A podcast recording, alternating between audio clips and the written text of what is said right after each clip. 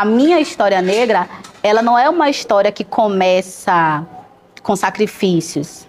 Eu sempre, sempre falei para as pessoas que eu queria muito contar, contar a história de meu avô, por entender que as histórias que eu ouvi eram tão sofridas e que, graças a meu avô, a gente não teve. Meu avô deu duas casas a cada filho, uma casa e um terreno a cada filho. Tipo, as pessoas pretas que eu conhecia, que eu via essas histórias, elas não tinham, elas não tinham tido isso, sabe? A maioria lutava e o sonho era sair do aluguel. Tipo, eu nunca vi minha família mencionar esse sonho de sair do aluguel, porque minha família, todo mundo tinha uma casa e um terreno. Eu tô falando do meu avô, que ele deu para cada filho, meu avô tem três filhos, mas os irmãos do meu avô também. Todos os filhos dos irmãos do meu avô, aqui em Piripiri, todo mundo. Tem, só na rua que, que fica a casa de minha mãe, tem mais três. Tipo, tipo, eu não. Eu ouço todas as histórias, eu observo e aprendo todas essas histórias, sempre, desde sempre.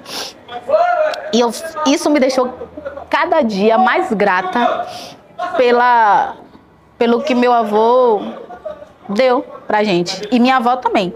E aí, quando a gente era criança, se a gente falasse assim, ah, vai na minha rua. Aí outra criança respondia, sua rua não, que a rua não é sua, a rua que você mora. E aí eu adorava falar, ah, na rua de meu avô. Aí me, fala, me respondiam que não era de meu avô, que era a rua que ele morava. Eu dizia, não, rua de meu avô. Que a rua é a rua Oswaldo da Hora, a rua de meu avô. Tem a rua e as travessas. Vai lá olhar aí as placas aqui. Ele era a única pessoa que eu já conhecia, assim, que estava viva e tinha uma rua com o nome dele.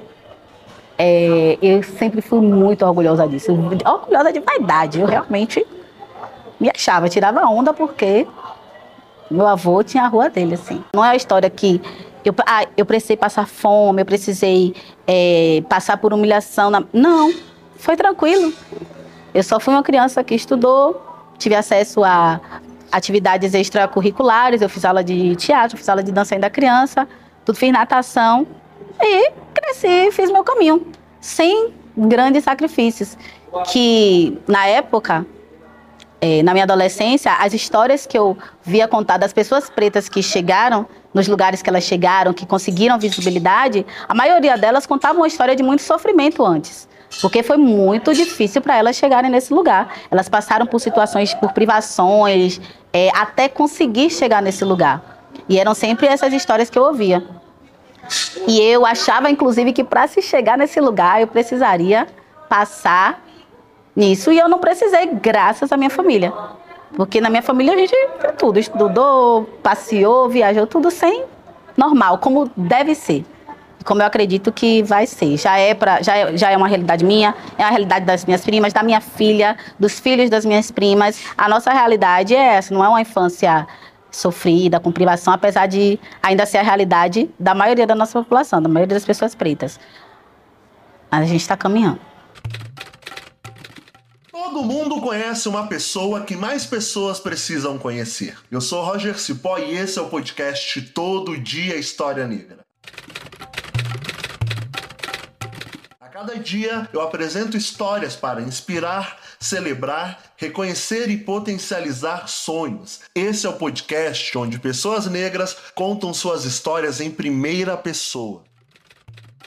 Eu sou Naira da Hora, tenho 36 anos, Hoje eu sou exatamente o que eu queria ser, exatamente o que eu sonhei ser. Eu sou nutricionista, eu sou atriz e hoje eu vivo dessas duas profissões. Sou mãe de Dandara Luiza, de 4 anos. Eu gosto de fazer o que eu faço. Eu gosto de ver que eu, eu ainda tenho muita coisa para fazer, muitas coisas muito caminho para caminhar, mas eu gosto de ver que onde eu estou agora é um lugar que eu caminhei para estar, de verdade. Aí eu vou, vou voltar e vou contar uma história da minha relação com com arte, com teatro.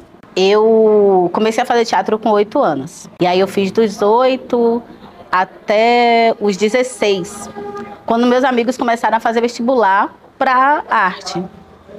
E eu sou um pouco racional demais, talvez, não sei. Já tinha percebido que para mim, para essa mulher, com o cabelo que eu tenho, com o tom de pele que eu tenho, não ia ser fácil. Me parecia muito utópico eu ir estudar uma coisa que, apesar de toda a preparação, dependia muito de uma estética que eu já sabia que eu não tinha. Então, me pareceu uma perda de tempo estudar isso. Na época, me parecia uma perda de tempo estudar isso. Se eu não ia depender só de mim, porque o que depende só de mim, eu vou. E eu sei que eu vou conseguir. Mas o que eu estou fazendo e que vai depender da forma que o outro olha para mim para eu conseguir aquilo que eu estou lutando para ter, para mim já é uma batalha que não vale a pena talvez tanta energia. Naquele momento da minha vida, eu entendi que não valia. Então, eu não fiz vestibular para arte como todos os meus amigos, que fizeram direção teatral, interpretação, dança, e eu disse não. Vou fazer outra coisa. Fui fazer psicologia, fiz, fiz vestibular para psicologia na Federal. Não passei. Uns anos depois, eu fiz o ENEM já, e aí eu fiz o vestibular para fiz foi para nutrição, que era uma outra coisa que eu realmente amava, que eu me apaixonei porque eu precisei de acompanhamento nutricional na minha pré-adolescência. E aí era uma outra, uma outra área que eu gostava. E aí eu disse, pronto, vou fazer nutrição. E fiquei, inclusive, afastada da arte até meus 24 anos, quando eu voltei para o teatro já no bando de Teatro Olodum. Eu, em momento nenhum, eu quis abandonar a arte. Eu queria poder fazer arte sem sacrificar coisas que eu queria fazer na vida, porque eu queria viajar, queria ter minhas coisas. Eu não queria que fosse tão difícil quanto as histórias que eu ouvia dos artistas pretos que, para conseguir chegar num lugar, tiveram que passar fome, tiveram que, que morar é, em, em, a, em casa emprestada por alguém ou ficar de favor na casa de alguém. E aí eu disse, poxa, é muito sofrido. Eu tracei um plano, eu disse, eu não quero passar esse sofrimento, mas eu quero ser atriz. Então eu fui estudar uma outra coisa, uma área mais segura, né, como era colocado na nossa cabeça. E isso não foi uma coisa da minha família, porque na verdade a minha família sempre me apoiou. Meu pai até meio que me jogou no teatro. Mas eu disse, não, eu vou fazer uma coisa que eu possa estar segura de trabalhar e depois retomar o teatro também. E assim aconteceu, desse jeito. Eu colei meu grau, trabalhei, consegui voltar para o teatro, até conseguir que o teatro fizesse parte do meu orçamento mesmo, e hoje ele faz. E por isso que eu falo que eu estou no lugar, esse é o lugar que eu estou, e esse é o lugar que eu trabalhei, planejei mesmo para estar. Desde criança, minha cabeça trabalha nesse lugar do. Eu lembro de vários planos que eu tracei ainda criança e que não se perderam quando eu fiquei adolescente, nem se perderam nada. Essa, é, esse plano específico do, de fazer uma outra carreira para depois fazer teatro veio quando, nesse processo do vestibular. Que os meus amigos foram estudar isso e que eu já tinha observado, já fazia teatro desde. já tinha oito anos. Já tinha oito anos fazendo teatro. E, e aí eu observei que o que eu via na TV não era, não era, não ia me aceitar assim tão facilmente. Então, ainda que eu me preparasse, estudasse, eu conhecia muita gente talentosa. Eu fiz o Liceu de Artes e Ofícios da Bahia, eu, eu fiz teatro e dança aqui no Araqueto, aqui em Piripiri, e eu vi muita gente talentosa que não conseguiu chegar em lugar nenhum e era só por ser quem era, era só pela estética dessas pessoas. E vi gente também próxima de mim, é, de outros né, teatros, com outras características, e que não me pareciam. E isso aqui que eu estou falando é de um momento que eu não tinha nenhum letramento racial. Era a minha consciência racial nessa época que eu estou falando aqui era, era, era totalmente empírica. Eu não tinha um estudo, não tinha uma leitura, foi empírico, era de observação. Se você me perguntasse naquela época, ah, você está falando isso por conta do, do país racista que você vive, eu ia dizer não. Estou falando só porque é o que eu estou vendo acontecer. Não tinha um letramento. Eu vi que, pela lógica, independente do que eu fizesse, eu ainda dependeria desse, desse funil que era muito apertado e que, morando em Salvador, tem 500 pretos fazendo arte, fazendo teatro. 500 mulheres pretas muito próximas que eu. Aparece a cada, sei lá, quatro anos a possibilidade de fazer uma personagem. Isso ia ser muito complicado. E ainda por cima, normalmente as mulheres pretas que conseguiam passar nesse funil também não se pareciam comigo, também não eram tão retintas, também não tinham esse cabelo com essa curvatura que meu cabelo tem, 4C. Eu ainda tinha esse outro funil mais para trás ainda. E aí eu tracei essa estratégia. Se eu vou fazer, e aí eu vou estar é, mais, talvez, folgada para conseguir caminhar nesse lugar até chegar onde eu gostaria. Aí apareceu o bando de teatro Lodum, com o primeiro filme de Opaió. E eu assisti ainda nesse processo de adolescente para adulta. É, já não estava mais fazendo teatro quando, quando lançou o primeiro Opaió. Mas eu fiquei extremamente apaixonada. Aquelas pessoas eram daqui, eram daqui, estavam aqui do meu lado o tempo todo, estavam aqui do meu lado o tempo todo fazendo teatro e eu não os conhecia. É, eu até conhecia os espetáculos, já tinha ido no Teatro Vila Velha algumas vezes, assisti o Cabaré da Raça, que foi um espetáculo que me deu uma chamada grande e que eu fiquei apaixonada também. Mas eu não tinha visto, eu não, quando eu ia para o teatro, por exemplo, eu não via, é, não imaginava que tivesse a possibilidade deles ganharem o Brasil, deles ganharem o mundo. E quando eu vi isso no cinema, eu disse: agora eu acho que já dá para ir mais longe do que eu achava há uns anos atrás. E aí, ainda assim, não voltei. Continuei como espectadora, como fã, acompanhando todo o trabalho do bando. E somente quando eu já estava. Já, eu trabalhava no órgão federal, na época, no IBGE. E colando grau, aí eu fiz. Agora eu vou voltar a fazer alguma coisa de arte. Aí o bando abriu oficina na época, no período, eu fiz as oficinas do bando e acabei entrando no grupo. E aí eu retomo toda a minha ligação com o teatro e numa linha profissional, numa linha que o teatro começa, que a arte começa a fazer parte do meu orçamento. E disso, de daí para cá, tem 10 anos já esse processo, só aumentou. Só aumentou a minha, o meu vínculo profissional com o teatro, só aumentou o tanto de que, que faz parte da minha renda também, sem eu abandonar a nutrição, porque também é uma área que eu sou apaixonada. Acabei de mudar de área, inclusive, trabalhei 10 anos com merenda escolar, com crianças que eu adoro. E aí, ano passado, eu encerro isso. E no início do ano passado, eu descobri uma outra área da nutrição que eu também sou apaixonada, que não é muito conhecida, que é offshore, que é para trabalhar com embarcações. E hoje eu trabalho nessas embarcações. Então, eu só me sinto. Eu sinto que o meu plano que eu tracei lá, com 17 anos, mais ou menos, ele eu consegui fazer ele. Ainda que no percurso tenham acontecido algumas coisas, mas eu tenho caminhado nele, nesse plano. A minha felicidade talvez esteja muito ligada à realização e ao que eu consigo ver hoje, porque durante muito tempo eu estava caminhando nesse processo. Porque apesar de eu entender que eu, que eu tinha que era um caminho livre e tranquilo, eu estava vendo pessoas do meu lado que o caminho não era livre e tranquilo. Eu fui caminhando nesse lugar com pessoas do meu lado que não estavam não tinham tanta facilidade para conseguir chegar nos lugares que essas pessoas também queriam chegar. E vi gente ficar no caminho por não conseguir, sem que eu pudesse ajudar, porque é, eu tinha um caminho livre para mim, mas infelizmente eu não tinha como abarcar e ajudar pessoas que estavam do meu lado. Isso desde desde a adolescência. Eu vi gente ficar. Eu vi. Eu falei até com você uma pessoa que eu vi meio que surtar por não conseguir chegar. Eu vi uma pessoa sabe?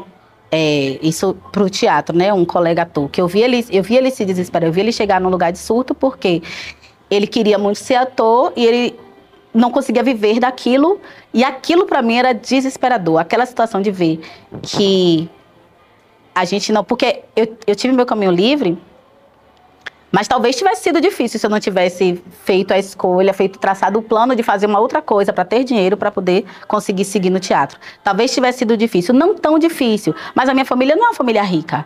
Era uma família que conseguiria me dar um suporte. Mas eu, já adulta, eu não ia me sentir também confortável de ficar é, dependente dos meus pais me sustentarem para eu correr atrás de um sonho que eu sabia que, apesar de tudo que eu relasse, ainda não dependeria só de mim.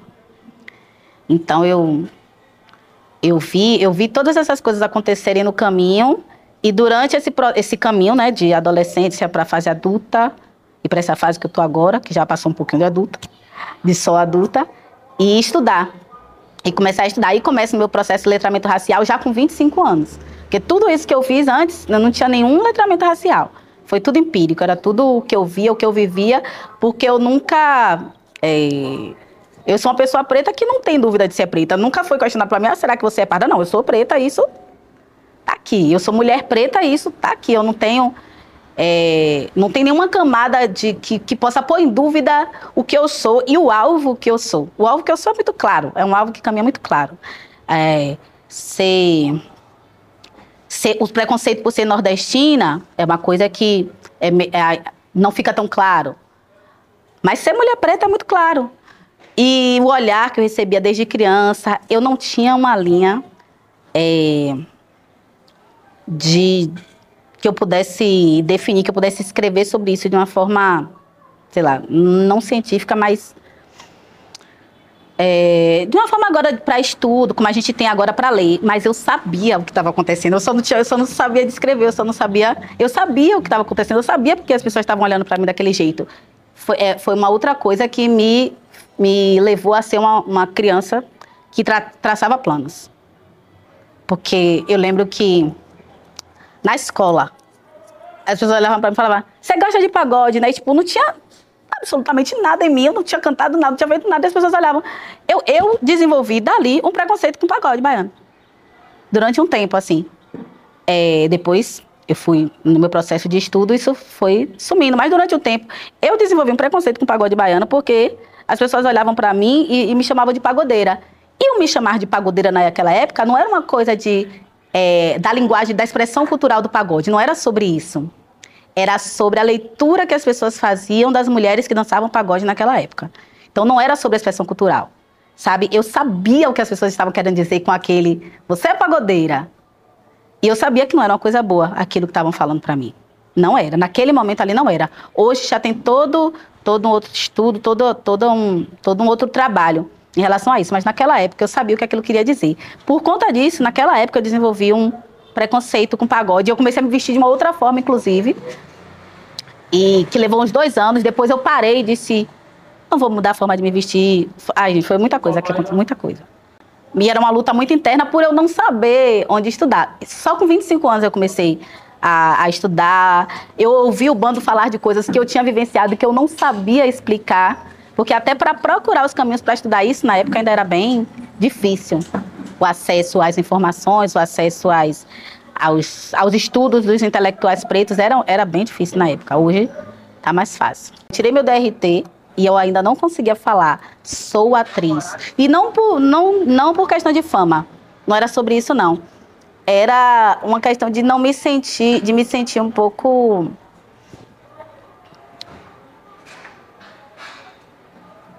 Ah, eu não sei a palavra, mas perdi a palavra na verdade. Mas, ah, pronto. Eu me sentia um pouco desonesta com as pessoas que priorizaram suas vidas para isso, em viver disso e que fizeram sacrifícios para viver só disso. Então, como eu não vivia só disso e eu não não fiz esses sacrifícios até o ano passado, inclusive, eu, eu ainda me sentia um pouco desonesta se eu falasse que eu era atriz. Dizia, pô, mas a galera fez tanto sacrifício, fez tanta coisa para viver só disso, e eu aqui fazendo 300 coisas paralelas, conseguindo viver disso, óbvio, mas fazendo coisas paralelas, eu não sou tão atriz quanto essas pessoas que dedicaram suas vidas exclusivamente para isso. Hoje, eu hoje eu consigo. Hoje eu digo, eu sou atriz, sim. Eu vivo disso. Eu estudei para isso também. Eu trabalhei para isso. Eu me preparei para isso intelectualmente, na prática também, com vários com cursos, com, com a convivência, com a observação. Eu me preparei para isso também, tanto quanto eu me preparei para ser nutricionista. Então eu sou atriz sim, independente de eu ter as duas profissões, eu sou atriz. E a minha vida de atriz hoje, inclusive a minha vida de atriz ano passado me salvou de verdade, é, mais do que em outro momento da minha vida, inclusive. É, é como eu pensei, foi aconteceu por pessoas, graças às pessoas que eu admirei muito antes de conhecer, muito antes de ter algum contato. Eu mostrei para Valdineia Soriano outro dia uma foto que eu tirei porque eu encontrei com eles num bloco de carnaval, não conhecia ninguém, era só fã. E aí eu tirei uma foto, eu queria até reproduzir essa foto um dia com ela e com Érico Braz. E a Auristela Sá, a Auristela já nos deixou. E toda vez, todas as vezes que eu vejo aquela foto e que eu me lembro hoje, que eu vejo hoje as minhas cenas no filme, é, é inexplicável. E é, e é o que me fez aceitar hoje exatamente e me permitir mesmo ser quem eu sou sem, sem me, me, me punir em alguma instância por isso. Hoje eu consigo afastar um pouco essa esse, esse sentimento de, de, de, impostora, de ai, você não é. E só aproveitar e só sentir esse lugar que eu trabalhei para chegar. Não foi à toa, eu não cheguei aqui do nada. Eu trabalhei para chegar aqui. E eu me sinto me sinto mais feliz. Me sinto mais feliz. Estou muito feliz. Sou muito feliz pelas pessoas que me mostraram o, a única forma que era possível de teatro para mim, inclusive. Porque eu sabia que eu teria que trabalhar. E eu ficava vendo, né? Inclusive lá no espaço que a gente fazia teatro, tinha um outro é, curso de teatro, onde as pessoas passavam o dia inteiro, faziam várias coisas e tal, em sua maioria pessoas brancas maioria quase absoluta de pessoas brancas, e eu observava, tipo, pô, não tenho como me dedicar para um curso e pegar um diploma de teatro, fazer teatro dessa forma, porque eu preciso trabalhar. E estudar, porque eu estava trabalhando e estudando. E aí eu digo, é, isso aí não tem como. O bando de teatro Lodum foi o meu teatro possível de verdade, porque era a galera que realmente trabalhava de dia e fazia teatro à noite, é, ensaiava à noite, e, e, a, e tudo era encaixado dentro da nossa realidade para a gente conseguir trabalhar e atuar. E é isso. Então, foi uma realização, de verdade, assim, a realização de, de uma coisa que eu, eu não vou nem dizer que foi a realização de um sonho, porque na verdade eu não necessariamente sonhei em estar ali, meu paiol, mas eles me abriram a possibilidade. No momento que eu vi é, o filme, que eu vi aquelas pessoas, eu digo, nossa, ó, é possível ter um bocado de preto aparecendo para todo mundo. Não, não necessariamente tem que ter só um ou dois. É possível que tenha que tenham várias pessoas pretas fazendo a mesma coisa, fazendo o mesmo trabalho, sem ser numa, num, num, num projeto de que fale sobre escravidão, sem ser num projeto que fale só de, de, de, ah, É comédia e é um monte de gente preta. Eu já via muito isso, mas nos, nos projetos norte-americanos. Não tem, não tem nada assim que eu diga, ah, eu queria muito interpretar. Eu, eu gosto muito do processo de criação de personagem. Se eu, se eu tiver liberdade para estudar personagem, para trabalhar, se eu tiver liberdade de tempo para isso, isso, esse é um processo que me deixa muito, muito feliz, me deixa muito. É um, é um processo muito gostoso para mim. Esse de investigação, de estudo da personagem, é uma coisa que eu gosto muito de fazer. E não, não acho que não tem uma personagem que eu sonhe em fazer, que eu sonhe em trabalhar. Tem pessoas, muitas pessoas. Tony Tornado, que eu queria muito, muito trabalhar com Tony Tornado. Com na Zezé. Assim, o bando que eu já, já realizo esse sonho diariamente. Mas essa galera toda que eu vi lá primeiro, e que eu lembro de, por exemplo, fazer trabalho na escola e eu ter que ser, ter que fazer só uma pessoa que tinha. É, tem Dona Zezé Mota e tem Zezé Barbosa. Eu lembro que eu, Zezé Barbosa trabalhou um tempo no video show.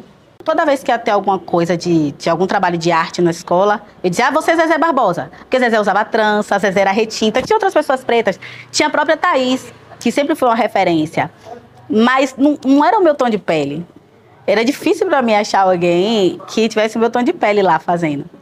Aí, aí tem essas pessoas que eu, que eu via e que me mantiveram com um fio de esperança sempre e que estão aí ainda e que eu gostaria muito de trabalhar.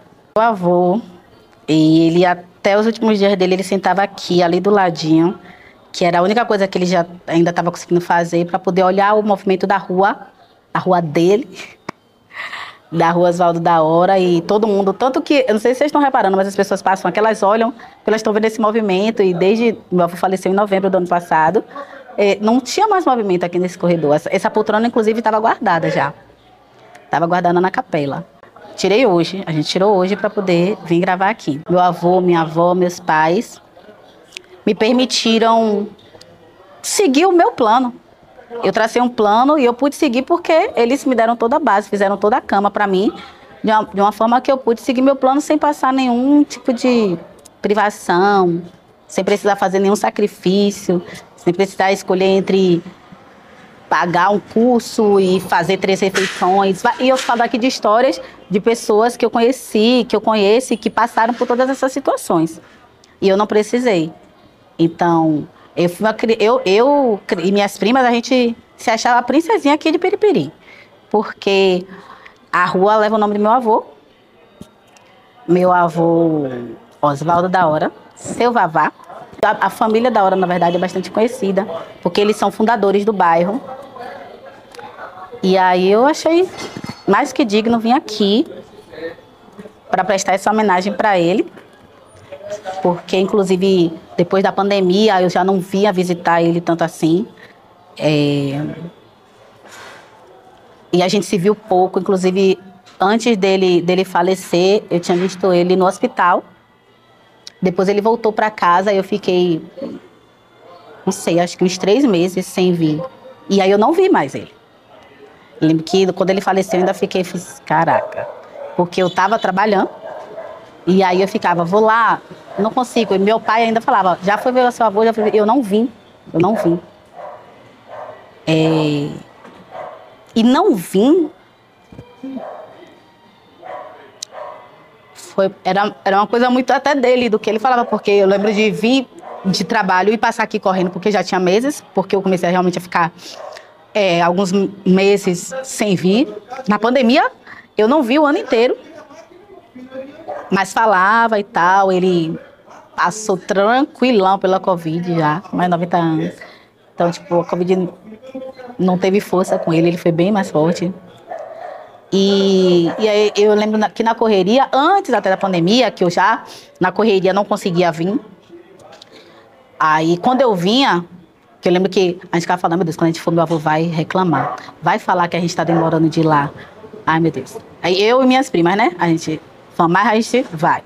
E aí quando eu chegava aqui, ele não reclamava comigo. Ele falava, você tem que trabalhar, vai trabalhar mesmo, você tem que trabalhar. Várias coisas. Meu avô falava várias frases de efeito assim. Várias frases de efeito. E aí ele falava, não, você tem que trabalhar. Não, meu filho, eu entendo, é isso mesmo, não sei o quê. E, a, e quando ele faleceu, foi bem isso. Eu estava nesse processo de correria mesmo. Foi... Eu trabalhei na semana, inclusive. Eu saí daqui, eu saí do, do enterro dele e fui para um outro trabalho, porque eu não tinha como não ir. É, foi no processo do lançamento do filme, foi no no meio de outros projetos. E eu lembro que eu engoli isso tudo, porque eu ainda ouvia, né? Ele dizendo, não, você tem que trabalhar. Vai, vai, vai trabalhar. É... E não deu tempo de eu vir antes. Não deu tempo de eu vir antes dele, dele falecer. E aí eu fui depois, ainda respirando. Estou chorando agora. Não tinha, não tinha conseguido chorar ainda. Isso.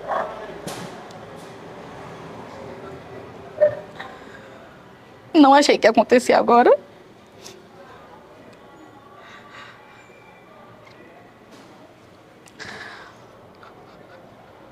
Mas eu vim aqui com minhas tias, a gente pegou o ônibus aqui na frente, que o último dia que eu vim aqui foi... Eu vim aqui ontem para falar com Marinha sobre vir gravar aqui. E eu tinha vindo antes só no dia do enterro dele mesmo. É... E desde, a, desde, a, desde que isso aconteceu, que eu, eu queria que minha avó também trabalhou pra caramba. É, botou. Minha avó trabalhou no, na Câmara Dirigente Logista de Salvador. E na época que minha avó era gerente de lá, CDL, metade do, dos funcionários eram daqui de Piripiri. Porque minha avó simplesmente virou gerente e empregou metade de Piripiri na CDL. Minha avó já estava mais idosa até na época, ela saiu, assumiu outro gerente, e isso foi em 93, eu acho. Eu tinha cinco anos. Eu tenho algumas memórias de infância muito fortes que eu consigo falar, assim, de que era bem criança e que eu só, depois até eu descubro a idade. Essa eu me lembro porque na época minha mãe saiu no jornal, no Tribunal da Bahia, com os outros colegas, porque quando minha avó saiu da gerência, assumiu um outro gerente branco, e ele demitiu as pessoas pretas que estavam lá. É, não sei se minha mãe ainda tem essa matéria do jornal, mas ela, elas foram, eles foram para o jornal, falaram que foram demitidos porque eram pretos e tal. Aquilo me chocou muito. Mas eu fui para o jornal, lembro de acordar muito cedo e ir para a porta do, da tribuna da Bahia com minha mãe e os colegas dela. É, me chocou muito tudo aquilo, mas eu também ouvia o discurso de gratidão dessas pessoas para minha avó. Que minha avó levou todo mundo para trabalhar. Então, é, a referência que eu tenho deles é muito de. Só facilitaram a minha vida, só, só fizeram a minha vida ser, ser tranquila. É, na minha formatura de mamadeira ABC de seis anos, a gente se arrumou, já ah, já estava todo mundo pronto, era um vestido pesado, não sei se vocês lembram, mas antigamente a formatura de mamadeira ABC era um negócio, um vestido pesado para as crianças, parecia de dama de honra.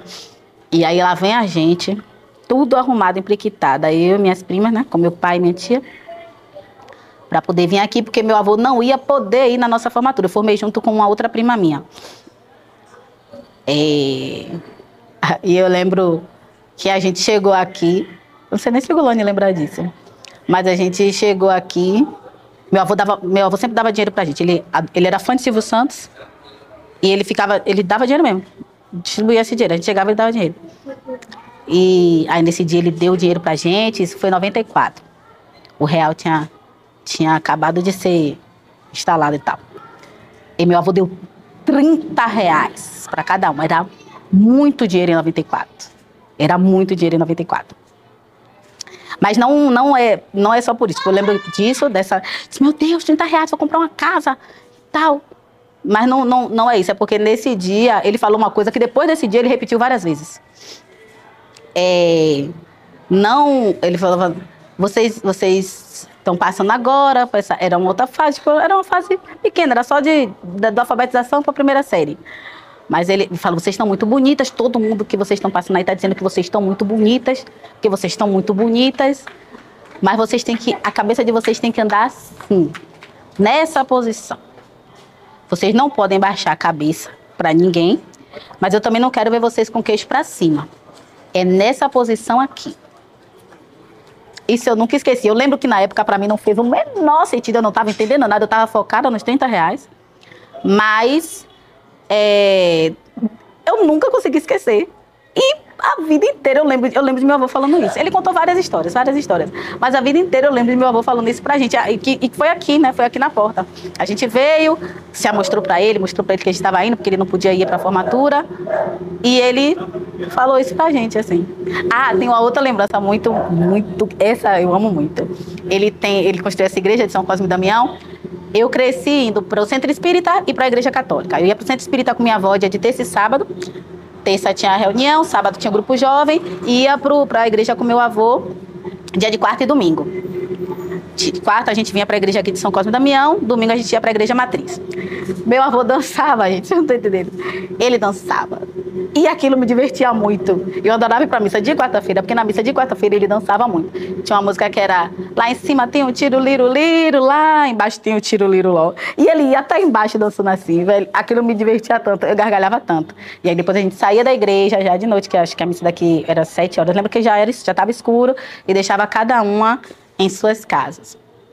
Eu tenho um, algumas lembranças que estão voltando agora assim, que as coisas estavam até guardadinhas aqui acredite que ela pode fazer o que ela quiser. É o meu sonho para ela.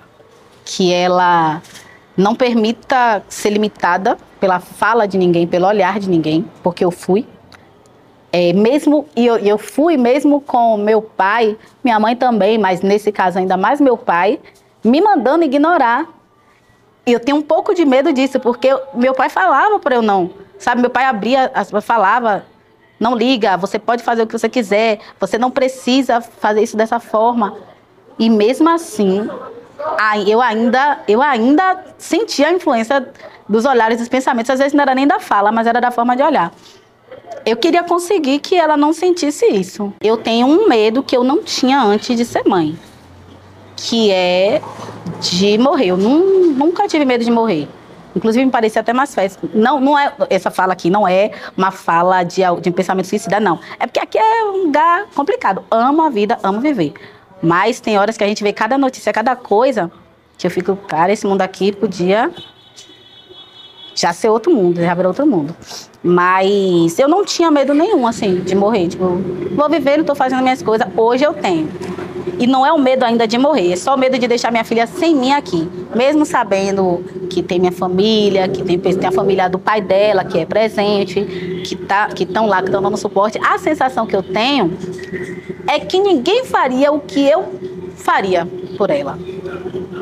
É essa sensação que por mais que tenham outras milhares de pessoas que vão amar, a sensação que eu tenho, a impressão que eu tenho é que ninguém faria o que eu faria. Então eu tenho esse medo de, de não estar tá aqui e não conseguir. Ainda que não proteger, mas pelo menos avisar de alguns de algumas coisas, de alguns perigos. Talvez não proteja porque a gente não consegue, mas pelo menos dizer, ó, isso aqui pode dar uma merda grande. Salve bonde! Olha eu, Roger Cipó, de volta aqui eu passei só para saber se você gostou de conhecer essa pessoa que eu gosto tanto. Se você gostou, conta nos teus stories, conta nas tuas redes sociais. Essa é uma realização minha mesmo, porque eu tô no corre como comunicador independente e acredito que se as nossas vidas importam, as nossas histórias também, elas merecem ser contadas. Muito obrigado por ouvir o podcast Todo Dia História Negra. Até o próximo episódio. Tchau, tchau.